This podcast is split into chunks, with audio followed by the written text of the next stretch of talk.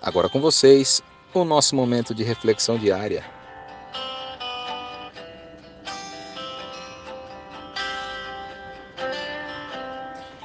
Muitas vezes nessa vida, nós somos o remédio da vida de outra pessoa.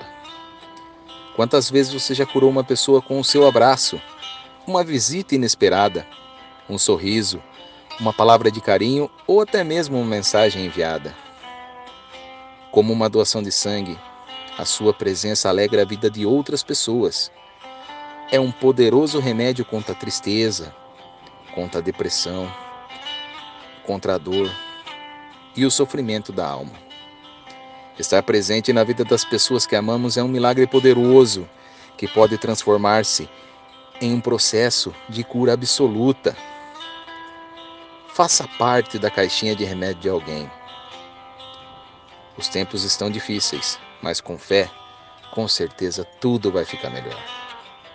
Um grande abraço e que todos tenham um ótimo dia. Cristiano Mantovani.